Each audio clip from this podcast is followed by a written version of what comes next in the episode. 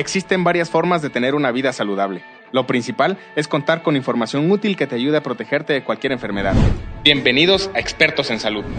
Los tiempos han cambiado y hoy, a través de este podcast, dos personas comunes entrevistarán a nuestros médicos especialistas, expertos en distintas ramas para resolver todas nuestras dudas. Si estás aquí, estás dispuesto a resolver esas preguntas que te has hecho cuando te sucede algo, te duele o te enfermas. No pierdas detalle de cada episodio. Si tienes algún síntoma o tienes alguna emergencia, siempre puedes contar con el Hospital Molina. Recuerda que con nosotros estarás muy bien. Bienvenido a tu cita. Comenzamos. Este podcast es producido por el Hospital Molina. García Vigil 317, Centro Histórico, Oaxaca de Juárez. Teléfonos 951-516-5668 o 951-516-3836. Síguenos a través de nuestras redes sociales en Facebook e Instagram. Hola, ¿qué tal? ¿Cómo están? Bienvenidos a un episodio más de este su programa Expertos en Salud, un programa creado por el Hospital Molina para compartir información pues básica de primeros auxilios de primera instancia para que podamos eh, reaccionar ante cualquier emergencia o ante cualquier situación que podamos tener pues en la vida cotidiana. Mi nombre es Neftalí y Diego, Diego, ¿cómo estás? Muy bien, muy bien Neftalí, hoy vamos a tocar un tema también importante ¿Tú padeces alguna alergia? ¿Eres alérgico a algo? Al principio de, de, pequeño sí fui alérgico al polvo, que es lo, lo, de repente lo que he escuchado más común. Y pues tuve ahí un tratamiento, cuidados y afortunadamente ahorita ya estoy completamente sano de alergias. De repente nada más con el frío, pero pues es sales en la mañana, te llega el frío, estornudos y nada más, no hay nada grave. ¿Y tú? Yo creo que no soy alérgico a nada, o salvo que ahorita me vaya a desmentir el, doctor, pero creo que no, no, no, nunca he tenido, vaya, alguna alerta en ese sentido. No he identificado que, que sea alérgico a algo, pero sí conozco mucha gente que es alérgica a muchísimas cosas. Y eh, por esta razón, eh, es que es un tema tan recurrente, pues les trajimos a un experto, como siempre, aquí en Expertos en Salud. Diego, ya su segundo episodio, la gente lo ha pedido, nos ha dejado sus comentarios y este, pues fue muy reiterado que tuvimos que pues eh, hacer una cita con el doctor y, e invitarlo al programa para que nos resuelva pues este tipo de padecimientos. Sobre todo en temas de pediatría, ¿no? Que son eh, temas muy recurrentes y son temas que a nuestro público le interesan bastante. Él es el doctor Ángel Jarquín Sandoval, él es médico pediatra, egresado de la Universidad Regional del Sureste. Además tiene una especialidad en pediatría en el ISTE de Puebla y en el Hospital Infantil de La Paz en Madrid en cuidados intensivos. Así que hoy le damos la bienvenida, eh, doctor Ángel. Hola, ¿qué tal? Muy buenas tardes, un gusto estar con ustedes. Entonces, empecemos por saber qué es una alergia, doctor. Bueno, la alergia la podemos definir en, forma global como una hiperrespuesta del organismo a un alergeno. Tanto puede ser medio ambiente o alimentos, ¿no? Y ahí vamos a definir poco a poco este, qué alergenos se pueden presentar y influye también que haya carga genética en la familia por parte del padre o parte de la madre. Se dice que un 25% si tiene parte del papá, otro 25% por parte de la mamá, o agregándose otro 25% si hay algún familiar cercano como primo, tíos, no, etcétera, ¿no? En grandes rasgos podremos definir eso, que es una hiperrespuesta del organismo a un alergeno. Y vamos a dividirlo en medio ambiente y alimentación. Y otro, obviamente, que es un porcentaje importante, es la carga genética. Pero no quiere decir que el paciente que tenga carga genética lo va a condicionar a que de por vida vaya a presentar esto. Por eso es muy importante los primeros seis años de vida del, de nuestro paciente.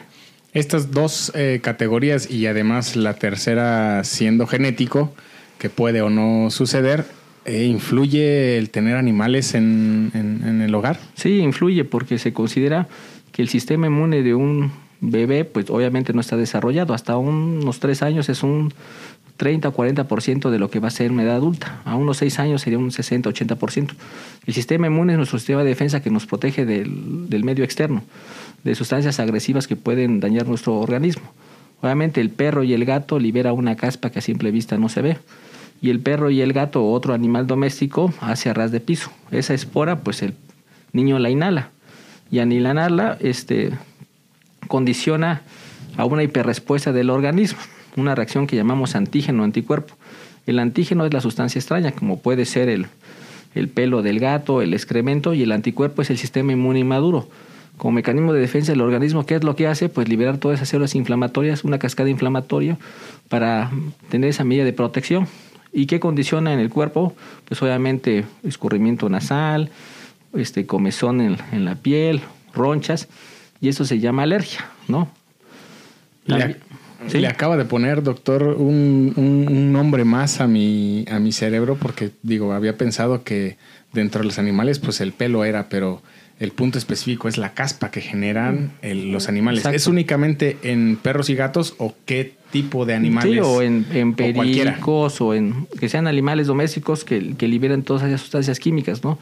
Que el niño se exponga a ella y recurrentemente, pues obviamente su sistema inmune actúa.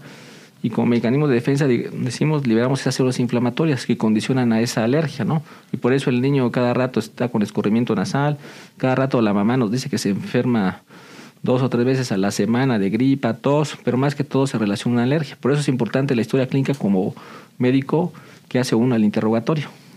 Esta, este, e, estos síntomas eh, evidentes que tenemos en, los pequeños, ¿es solamente en el escurrimiento? ¿También puede ser en la piel? Sí, puede ser en la piel, puede ser en los ojos, ¿sí? Y también en forma sistémica. Quiere decir en forma sistémica que actúa en forma más este, aguda condiciona a problemas respiratorios, rinitis alérgica y asma. 30% de los niños que tienen rinitis van a desarrollar asma. ¿Qué es la rinitis, perdón? La rinitis es un proceso inflamatorio de la vía respiratoria alta, podemos decir de la nariz, que cursan con rinorrea y escurrimiento nasal blanco, ¿no? Entonces están frecuentemente asociados también a los cambios de clima, cuando hace frío, les escurre mucho la nariz, o cuando es la temporada de la primavera, el polen de las de las flores, todo eso condiciona a ese escurrimiento nasal. Pero ese es un antecedente también con carga genética familiar.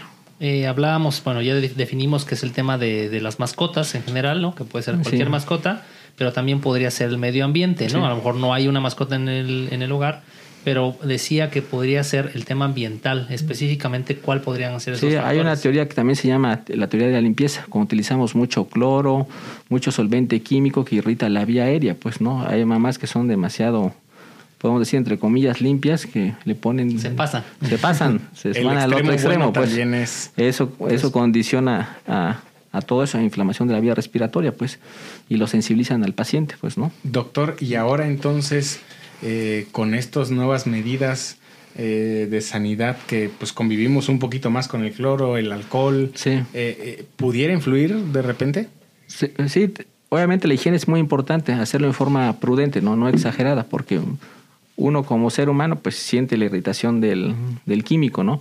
Entonces no, no, no hacerlo en forma tan exagerada que condicione a todo esto, ¿no?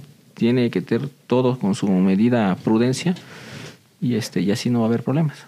Ok, y cuando hablamos también acerca del medio ambiente, cuando hablamos acerca del medio ambiente, pues hablamos acerca de, por ejemplo, el polen o los ácaros. Eh, háblenos un poco más acerca de este tema. Sí, digamos, el polen y los ácaros condicionan todo eso, también ese proceso inflamatorio, de rinitis, proceso inflamatorio de la vía aérea baja, como los pulmones, y eso condiciona a cuadros que se llaman de hiperactividad bronquial, es una hiperrespuesta del organismo al alergeno. ¿Y qué condiciona en el paciente? Pues que le sirve la, el, pulmón que cuando respire pues siente como un silbido, como un gatito. Es un, eso se llama inflamación de la vía aérea baja, pues, y eso se llama este, sibilancias, ¿no? Un niño, no, un niño sano no debe de presentar eso. ¿Qué es un ácaro y eh, dónde se encuentra? Los, los, ácaros son microorganismos que a simple vista no los podemos ver, pero se encuentran en todas las partes de, de, la, de las habitaciones de la casa, donde están las sábanas, donde están las colchas, donde están este, el, los colchones. Los colchones, todo eso. Por eso lo que sugiere es abrir las ventanas, por lo menos una vez a la semana poner el colchón a, los rayos del sol, porque eso hace que destruya el, ácaro, ¿sí? Esas son medidas muy importantes, ¿no?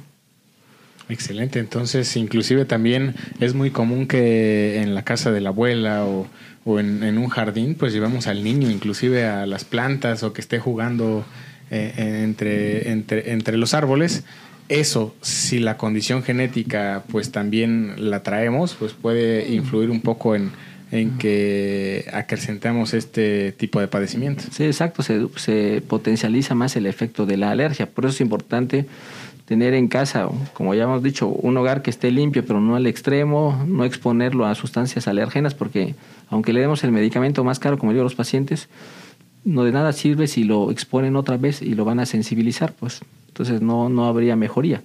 Y otro factor importante es la alimentación. Otro factor importante también, como les mencionábamos, son los animales domésticos.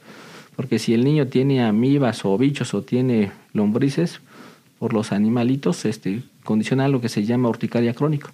Entonces ese paciente va a tener ronchas recurrentes porque tiene parásitos, ¿no? Por eso es importante hacer el estudio completo, hacerle su copro seriado y ahí nos damos cuenta de todo eso.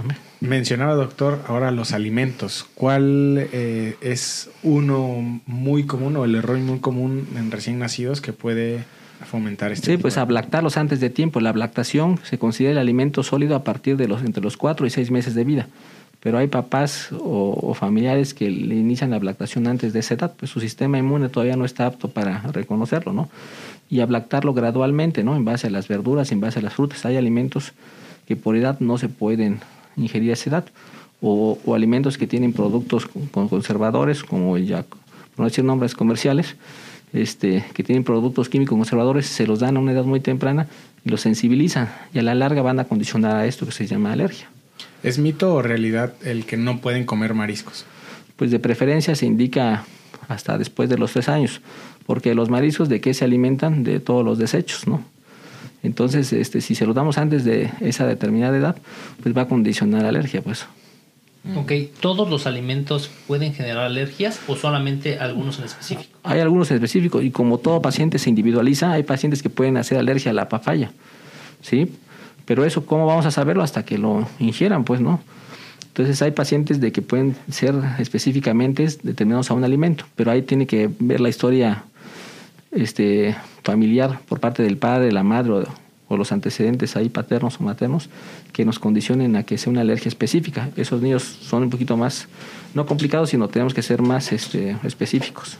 ¿Qué pasa si no atendimos la alergia de pequeños?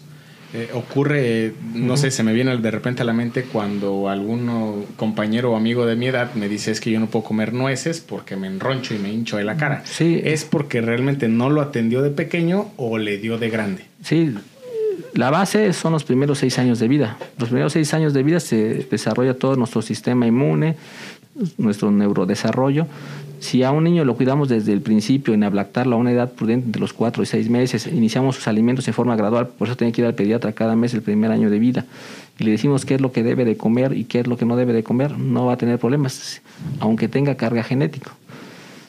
Hay, hay pacientes que pueden tener rinitis y asma los primeros años de vida, los primeros 6 años de vida, pero si se cuidan, si se da tratamiento adecuado, si se cuida en su alimentación y su aplactación, eso va a quedar en el pasado. El adulto ya no lo va a volver a presentar, pues, una edad más, más mayor. Regularmente eh, las alergias lógicamente se presentan una vez teniendo el contacto con, con ya sea con un alimento o con lo que decía, con otros factores. ¿Es posible determinar si alguien es alérgico a algo sin estar expuesto literalmente a eso. O sea, no sé, por ejemplo, alguien es alérgico a las picaduras de abeja, pero pues no es necesario que, que, se, que le pique una abeja para saberlo. ¿Es, posible tener como algún tipo de diagnóstico previo? A partir de los dos años se les pueden hacer las pruebas cutáneas con su alergólogo, ¿no? Y ahí les puede mencionar a qué es, se sensibiliza una alergia, ¿no? Siempre y cuando tenga un antecedente, pues, ¿no? Es muy difícil, hay veces, como usted lo dice, que la primera vez este, le pica una abeja y no le pasa nada. Pero si se expone la segunda o la tercera, pues la reacción va a ser más aguda.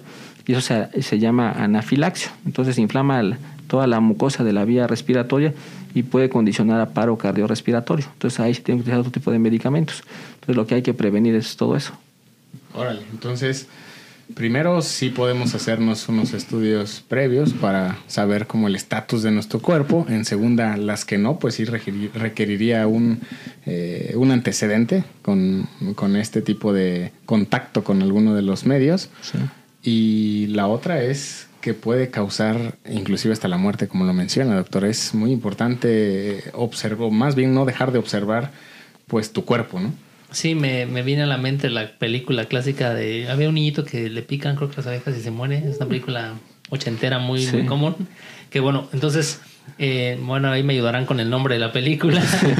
Pero este creo que es importante saber que una alergia puede ser tan grave que puede llevarte a la muerte. Exacto. O quizá también solamente puede ser una molestia.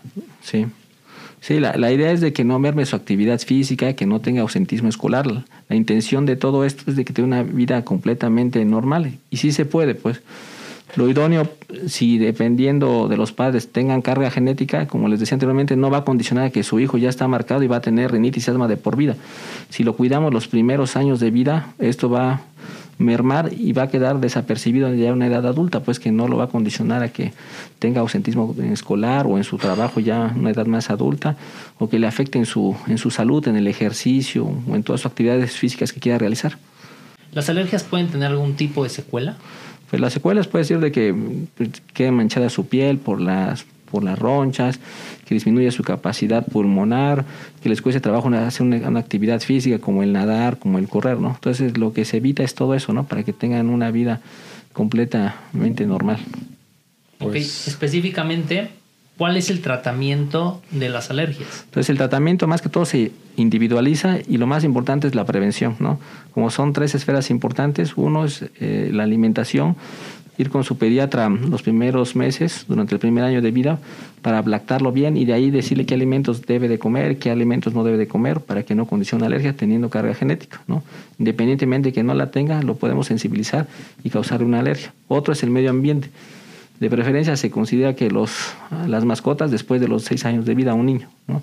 Entonces ahí ya no había problema y la otra, digamos, darle tratamiento, que es la otra, otra esfera, en base a los síntomas y en base al, cuadro agudo que o no agudo que llega a presentar. Perfecto, pues son son recomendaciones pues muy importantes. Recuerden siempre pues llevar al pediatra a, por lo menos una vez al mes es algo importante para tener un cuidado especial con los niños, un cuidado muy puntual. Y pues que no vaya a convertirse en un padecimiento pues para toda su vida, un padecimiento pues que sea de manera catastrófica el, el desenlace o inclusive pues eh, que sea algo que avergüence, como dice, las manchas. Es muy común que ya de grande dices, es que tengo manchada la piel, pero pues bueno, el, recuerden que la prevención el cuidado es desde pequeños y pues bueno, el pediatra es pieza fundamental para poder guiar el desarrollo de sus hijos. Así es, y pueden acudir con el doctor Ángel Carquín Sandoval. Eh, indíquenos, doctor, dónde pueden encontrarlo. Bueno, estamos en el Hospital Molina, en la calle García Vigil, 317, Centro. Perfecto, pues muy bien, ya tienen toda la información. Esto es Expertos en Salud, estamos en el Hospital Molina y recuerden que con nosotros estarás muy bien. Nos vemos hasta la próxima.